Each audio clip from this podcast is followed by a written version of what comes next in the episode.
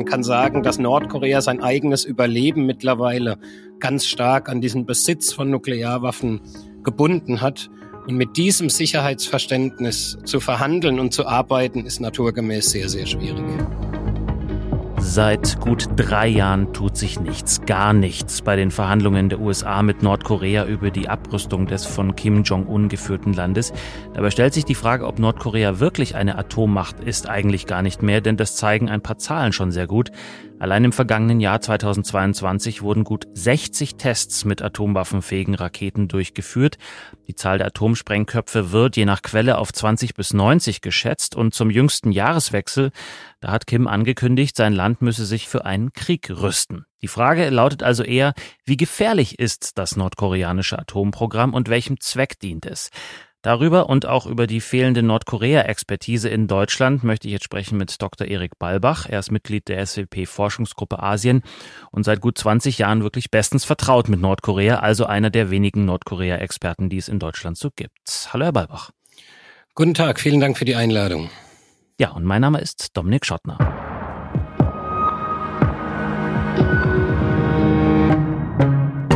Herr Balbach, der Fokus vieler ruht ja nach wie vor auf dem Krieg in der Ukraine. Zum Jahreswechsel, ich habe es angesprochen, hat sich Nordkorea wieder in das Bewusstsein zurückkatapultiert mit einer eher diffusen Kriegsandrohung von Kim Jong-un. Was genau meinte er denn damit? Wir kennen solche Drohungen und verbalen Angriffen aus äh, Nordkorea aus der Vergangenheit nur zu gut. Sie sind Teil der Legitimationsstrategie äh, der Führung. Äh, sie sind Teil der staatlichen Propaganda, äh, die die Bevölkerung eben sozusagen über eine existierende und existenzielle Bedrohung von außen zusammenschweißen soll. Wir müssen solche Äußerungen ernst nehmen, aber es ist weitaus bedeutender, welches Verhalten Nordkorea letztlich an den Tag legt. Und hier sehen wir, dass Nordkorea sein militärisches Modernisierungsprogramm vorantreibt, äh, diese Modernisierung sieht sowohl eine Diversifizierung der Raketenprogramme als auch die Entwicklung äh, von taktischen Nuklearwaffen vor. Und entsprechend äh, investiert das Land auch genau in diese militärische Modernisierung. Die Wortmeldungen sind sozusagen eher Teil der staatlichen Propaganda. Mhm. Wenn Sie sagen, wir müssen das ernst nehmen, wie haben denn die Partnerländer, wir haben aber auch vor allem die Gegner Nordkoreas auf dieses Säbelrasseln reagiert? Ja, China und Russland zeigen sich äh, ja sehr verhalten. Für beide hat sich der strategische Wert Nordkoreas äh, in den vergangenen Monaten äh, sicherlich ja erhöht. Nordkorea versucht diese Situation strategisch zu seinem eigenen Vorteil auszunutzen. Auch wenn Peking äh, offiziell die USA immer wieder zur friedlichen Beilegung der Krise äh, aufrufen, so stützt China dabei doch in weiten Teilen auch die nordkoreanische Argumentation, dass es die USA seien, die sozusagen die Wurzel des eigentlichen Problems sind. Und vor diesem Hintergrund ist es auch nicht zu erwarten, dass es eine neue diplomatische Initiative äh, von China geben wird auf absehbare Zeit, wie wir sie beispielsweise in den 2000er Jahren vor der Aufnahme der sogenannten Sechs-Parteien-Gespräche beobachten konnten. Was die Reaktion der internationalen Gemeinschaft angeht, so ist man hier schlichtweg mit einem Mangel an gangbaren Optionen konfrontiert. Offiziell unterhält äh, die USA eine zweigleisige Strategie gegenüber Nordkorea. Das ist zum einen das Angebot zum Dialog ohne Vorbedingungen und zum anderen eben äh, die gezielte Stärkung der Abschreckung auf der koreanischen Halbinsel in Zusammenarbeit mit Südkorea und Japan. Mhm. Also da hat man was jetzt konkret nach dieser Ankündigung gemacht? Hat man da äh, die Hand ausgestreckt und gleichzeitig äh, Show of Force, also gezeigt, was man hat im, im Waffenarsenal oder wie war die konkrete Reaktion? Die konkrete Reaktion war sie auch von den USA und äh, seitens Südkoreas am Ende sehr verhalten, weil man eben weiß, wie man mit dieser Rhetorik aus Nordkorea umzugehen hat. Äh, wie ich gerade schon eingangs gesagt hatte, man muss sie ernst nehmen, aber man darf sie auch nicht überbewerten, denn es ist am Ende Teil der Propaganda. Viel wichtiger ist das tatsächlich zu beobachtende Verhalten. Ja, Sie sagen es, man kennt das schon, diese Propaganda aus äh, früheren vergleichbaren Konstellationen, aber wenn ich Sie richtig verstanden habe, ist doch etwas qualitativ anders, oder? Ja, die Rhetorik ist bekannt. Äh, die Krise äh, beschäftigt uns seit sehr vielen Jahren mittlerweile, aber der Kontext, sowohl der interne Kontext in Nordkorea als auch der regionale und geopolitische Kontext äh, unterscheidet sich maßgeblich von früheren Krisen. Ich würde sagen, dass es vor allem vier Punkte sind, die hier ganz wichtig sind. Das ist zum einen die gerade schon erwähnte signifikante militärische Aufrüstung Nordkoreas, die eben auch einen qualitativen Unterschied äh, zu früheren Entwicklungsphasen im Militärprogramm Nordkoreas darstellt. Das ist zum Zweiten, und Sie haben das schon angesprochen, dass Russlands Krieg äh, gegen die Ukraine, aber auch die Zunahme des US-China-Konfliktes letztlich äh, auch den strategischen Nutzen Nordkoreas erhöht hat, auch hier die Kontextbedingungen verändert hat. Und wie sich das politisch zeigt, haben wir im März letzten Jahres bereits beobachtet, äh, als Russland und China eben erstmals seit 2006 neue Sanktionen gegen Nordkorea blockiert haben. Es führt also dazu, dass sich auch der zentrale Raum, in dem Sanktionen gegen Nordkorea erlassen werden, aus dem UN-Sicherheitsrat äh, gegenwärtig verlagert. Ein dritter ganz wichtiger Punkt, der qualitativ sehr unterschiedlich ist zu vorherigen Krisen, ist Nordkoreas fast komplette äh, Entkopplung von der internationalen Gemeinschaft. Einerseits durch internationale Sanktionen, aber vor allem durch einen selbst auferlegten Lockdown seit 2020, so dass man kann sagen, fast alle Kommunikationskanäle mit Nordkorea derzeit brach liegen. Durch die Pandemie durch die Pandemie, genau. Äh, Nordkorea hat im Januar 2020 einen nationalen Lockdown beschlossen, äh, in dem man sich noch immer befindet. Das heißt ganz konkret, niemand kommt rein, keiner kommt raus. Mhm. Um das ein bisschen überspitzt darzustellen. Und viertens, ein weiterer Unterschied, ein letzter Punkt, den ich gerne erwähnen möchte, ist, dass die nordkoreanische Aufrüstung eben auch zu einer veränderten Debatte in Südkorea geführt hat. Zum ersten Mal seit der Demokratisierung hat sich ein südkoreanischer Präsident sozusagen äh, überhaupt der Möglichkeit bedient, dass Südkorea nuklear aufrüsten könne. Und die Zustimmungswerte in der Bevölkerung haben erstmals die 70 Prozent überstiegen. All das zusammen bildet einen sehr unterschiedlichen Rahmen. Zu Südkorea ähm, kommen wir auch gleich noch.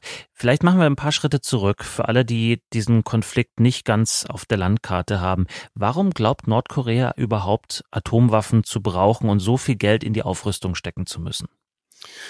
Die Motive Nordkoreas sind am Ende natürlich so vielschichtig äh, wie die Krise selbst. Äh, das lässt sich nicht auf einen ganz konkreten Punkt runterbrechen, auch wenn natürlich hier die Sicherheit äh, des Landes und erweitert die Sicherheit des Regimes äh, hier ganz klar im Zentrum stehen. Wie alle anderen Atommächte auch strebt Nordkorea selbstverständlich nach Sicherheit und man bemüht in Nordkorea immer das Beispiel des Schicksals des Iraks äh, beispielsweise äh, als historische Parallele äh, indem man in Pyongyang immer wieder sagt, hätte Irak unter Saddam Hussein Nuklearwaffen besessen, wäre man höchstwahrscheinlich von außen nicht angegriffen worden. Und das ist so die zentrale historische Lektion, die Nordkorea immer wieder bemüht. Aber das Nuklearprogramm ist eben am Ende nicht nur äh, ein Sicherheits- oder Militärprogramm, ist die, die Motivlage Nordkoreas geht darüber hinaus. Mhm. Gibt es eine Logik, die, derer das folgt, die man vielleicht ähm, außerhalb Nordkoreas auch verstehen kann? Die Logik, ganz einfach zusammengefasst, ist äh, die Sicherung des herrschenden Regimes. Äh, alle außenpolitischen Entscheidungen und Handlungen sind letztlich primär äh, auf genau dieses Ziel ausgerichtet. Es geht also ähnlich wie bei anderen Nuklearmächten um Sicherheit, aber eben nicht nur äh, um nationale Sicherheit, sondern erweitert um System- und Regimesicherheit. Äh, man kann sagen, dass Nordkorea sein eigenes Überleben mittlerweile ganz stark an diesen Besitz von Nuklearwaffen gebunden hat. Und mit diesem Sicherheitsverständnis zu verhandeln und zu arbeiten, ist naturgemäß sehr, sehr schwierig. Wie sehr hilft es oder hilft es eigentlich überhaupt nicht, dann in diesem Zusammenhang den äh, Führer des Landes Kim Jong-un als verrückt abzustempeln, zu sagen, der folgt eben keiner Logik, sondern ihn eben als irgendwie irrational zu porträtieren?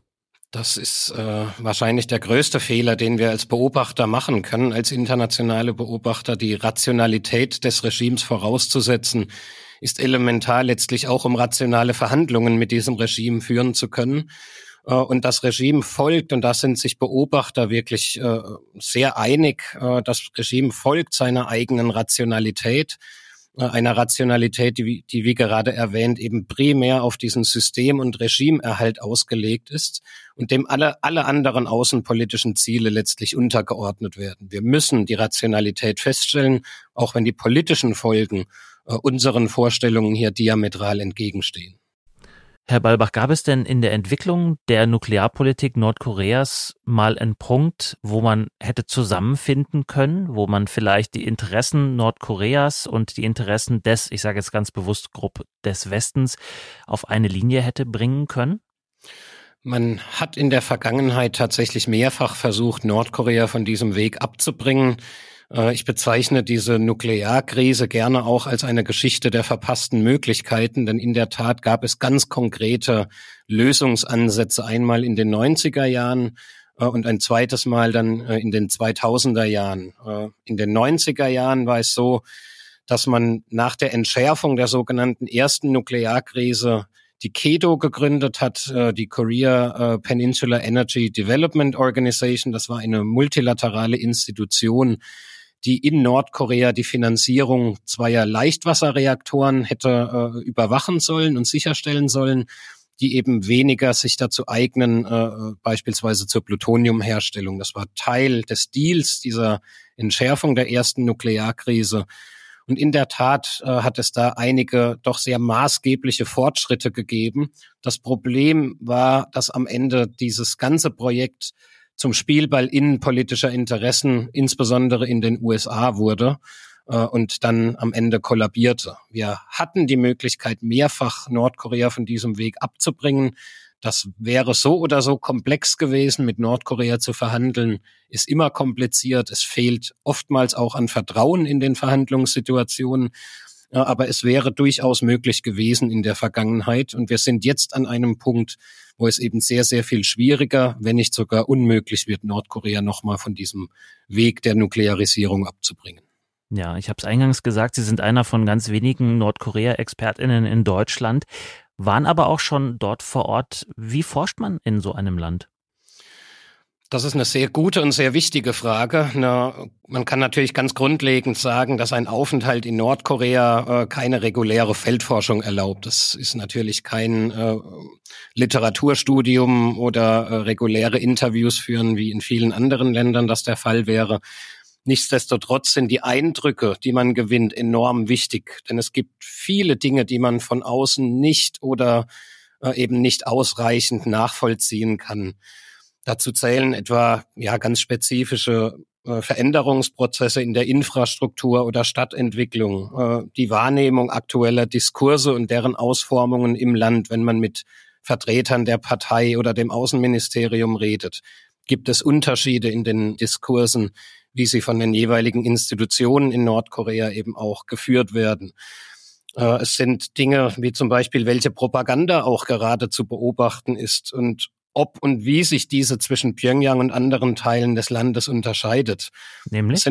Es ja, als ganz konkretes Beispiel, wir waren vor der äh, Machtübernahme von Kim Jong-un äh, in Nordkorea und haben diese erste Propaganda für eine familieninterne Machtvererbung tatsächlich nur außerhalb Pyongyangs äh, beobachtet, so dass äh, uns deutlich wurde durch die Beobachtung, dass diese Machtvorbereitung von außen sozusagen nach innen, also von außerhalb Pyongyangs, wo vielleicht auch äh, eventuell der größte Widerstand äh, erwartet wurde, dass eben dort die Bemühungen zuerst konzentriert wurde, diese familieninterne Machtvererbung in die dritte Generation vorzubereiten und erst dann äh, diese äh, Vorbereitungen in Pyongyang sichtbar wurden. Das sind mhm. Dinge, die kann man letztlich nur nachvollziehen, wenn man im Land ist.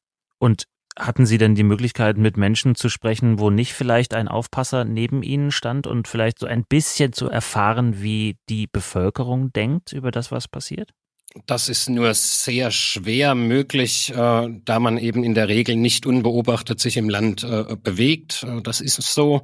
Äh, es gibt natürlich hier und da die Möglichkeit, in Restaurants oder äh, ähnliches mal äh, kurze Gespräche vielleicht zu führen ob das jetzt besonders aussagekräftig ist, ist natürlich nochmal eine andere Frage. Äh, wir sind in erster Linie dort, wie gesagt, um zu beobachten und auch um auf unserer Ebene als Wissenschaftler mit äh, anderen Wissenschaftlern in Nordkorea eben auch Kontakt aufzunehmen, mit dem Außenministerium zu sprechen um ja so ein bisschen diese interne Rationalität Nordkoreas besser nachzuvollziehen.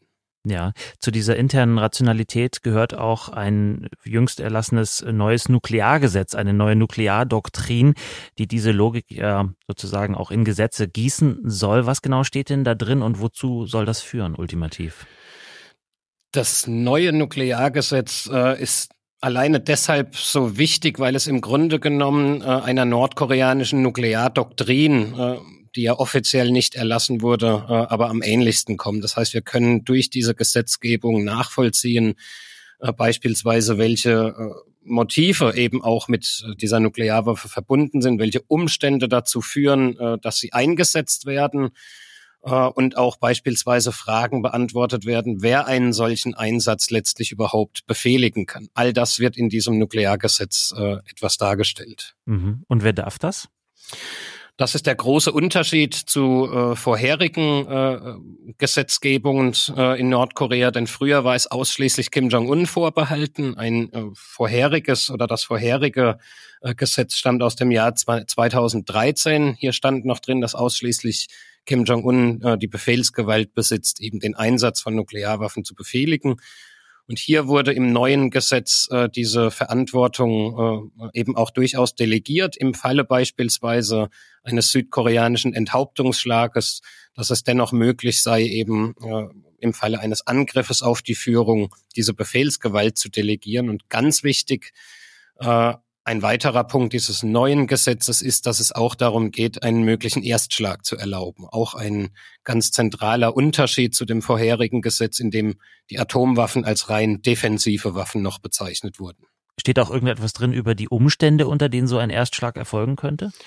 Das sind vor allem, äh, also es werden ganz konkrete Szenarien tatsächlich angeführt und es sind eben äh, hier vor allem solche ja doch recht vagen Szenarien. Zum Beispiel, wenn ein unmittelbarer Angriff auf die nordkoreanische Führung äh, vermutet wird. Äh, das sind Dinge, die natürlich vermutet. vermutet, ja, die am Ende dazu führen, dass die Schwelle zum Einsatz von Nuklearwaffen eben immer weiter abgesenkt wird. Das ist ja aber ein äh, ja, Paradigmenwechsel sondersgleichen. Das heißt, man muss jetzt damit rechnen, wenn die Vermutung im Raume steht, dass da eine äh, Nuklearwaffe gezündet wird? Äh, dass die Gefahr besteht zumindest. Und wir müssen äh, uns auf solche Fälle eben letztlich auch vorbereiten. Sprich, äh, die gemeinsamen Militärübungen zwischen den USA und Südkorea müssen auch solche Szenarien mit einbeziehen auch hier gilt, wir dürfen die Rhetorik an sich nicht überbewerten, aber wir müssen sie ernst nehmen. Und hier, wie Sie sagen, findet durchaus ein Paradigmenwechsel statt, äh, dem äh, auch Rechnung getragen werden sollte in der Strategie, mit der wir äh, Nordkorea entgegentreten. Wie hilfreich können da die Partner Nordkoreas sein, vor allem China, um da möglicherweise das Ganze etwas einzuhegen? Am Ende ist es natürlich so, dass eine langfristige Beantwortung der Frage von Frieden und Stabilität auf der koreanischen Halbinsel nicht ohne China beantwortet werden kann. Das sind die chinesischen Interessen auch zu groß. Aber ich würde derzeit nicht davon ausgehen, dass China hier äh, ein besonders äh, proaktiver und produktiver Partner äh, darstellt. Äh, ich denke eher, dass es äh, schwierig wird, derzeit China äh, auf eine ja, Einwirkung auf Nordkorea beispielsweise zu verpflichten, die ohnehin nur sehr beschränkt äh, möglich ist. Denn der politische Einfluss Chinas auf Nordkoreas hat seine Grenzen, auch wenn der wirtschaftliche Einfluss noch recht groß ist. China hat diesen wirtschaftlichen Einfluss bisher aber noch nicht politisch eingesetzt. Wenn Sie gerade schon die Wirtschaft ansprechen, es gibt eine äh, Reihe von Sanktionen, äh, mit denen Nordkorea belegt ist dieses Atomprogramm, über das wir hier die ganze Zeit ähm, implizit und explizit sprechen, ist ja auch wahnsinnig teuer. Woher kommt eigentlich das Geld dafür? Nun ja, Nordkorea hat äh, schon sehr lange äh, in, in das Militär investiert. Äh, die strategische Schwerpunktsetzung zur primären Finanzierung des Militärs geht bereits auf die 70er Jahre zurück. Und Nordkorea hatte vor den Sanktionen äh, sehr viele ja sowohl legitime als auch illegitime äh, Einnahmequellen. Dazu gehört äh, der Verkauf auch, eben auch von Raketen und Trägersystemen in der Vergangenheit an solche Länder wie beispielsweise den Iran. Äh, das ist aber in jüngster Zeit äh, sind es vor allem äh, Cyberangriffe etwa auf äh, Banken und ähnliches Kryptowährungen, Angriffe in diesem Bereich spielen eine große Rolle zur Finanzierung des nordkoreanischen Staatshaushaltes, von dem eben ein Großteil auch in die militärische Aufrüstung wandert und Waffenlieferungen an Partnerländer wie jetzt zum Beispiel Russland. Das hat man ja auch zuletzt gelesen, dass da ähm, Waffen für den Krieg gegen die Ukraine geliefert werden sollen. Welchen Anteil nimmt das ein? Äh, das wird sicherlich jetzt keinen großen Anteil im Hinblick auf die notwendigen Mittel zur Finanzierung des Nuklearprogramms jetzt momentan darstellen.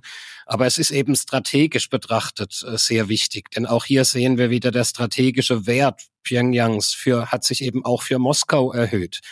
Äh, das macht es sehr unwahrscheinlich, dass zukünftig neue Sanktionen im Sicherheitsrat erlassen werden, denn wir gehen von einer äh, Blockade von China und Russland aus.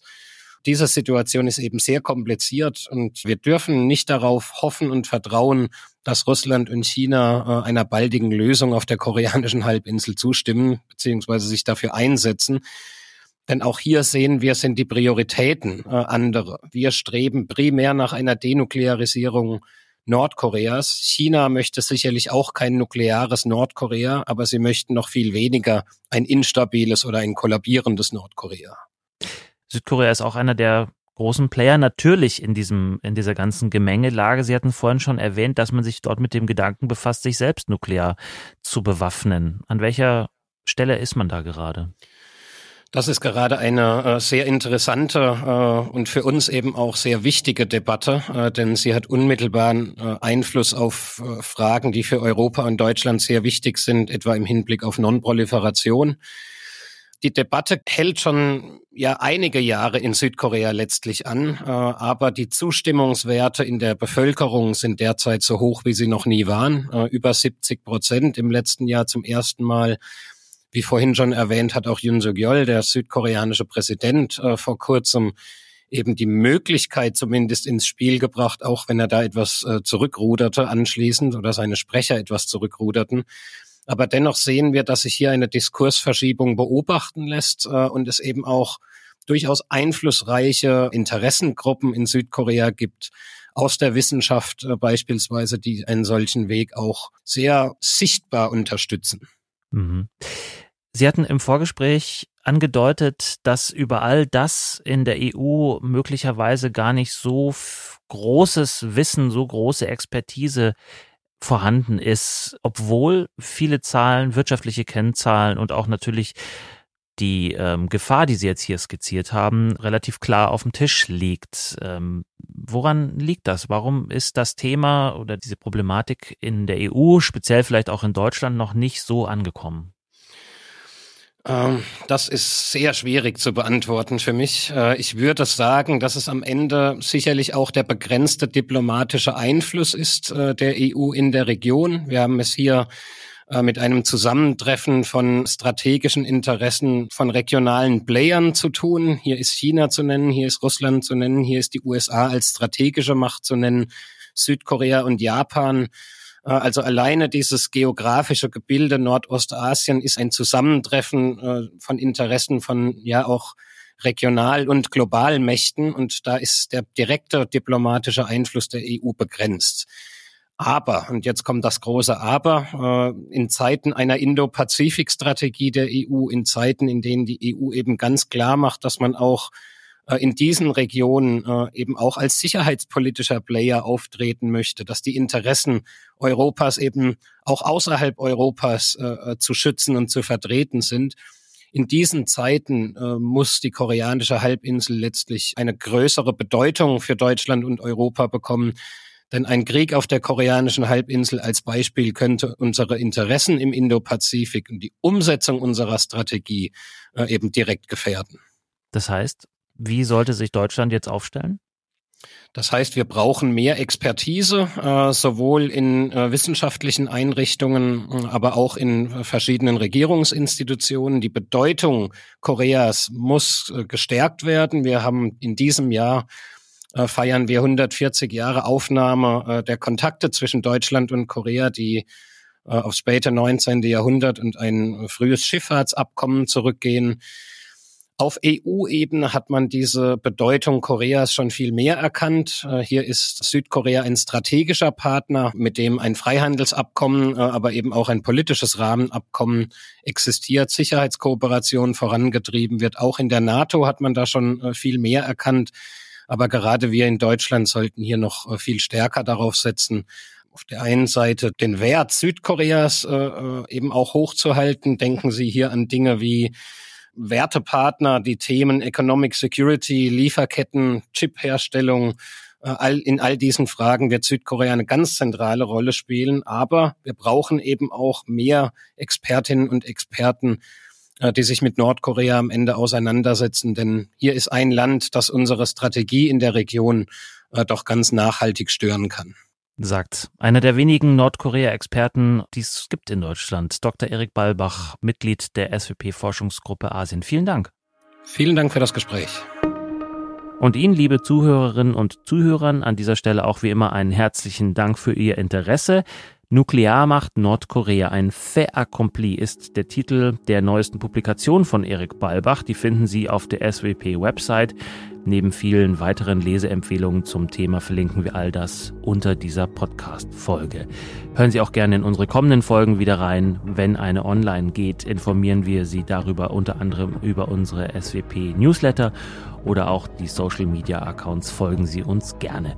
Ich bin Dominik Schottner. Bis zum nächsten Mal. Bleiben Sie neugierig.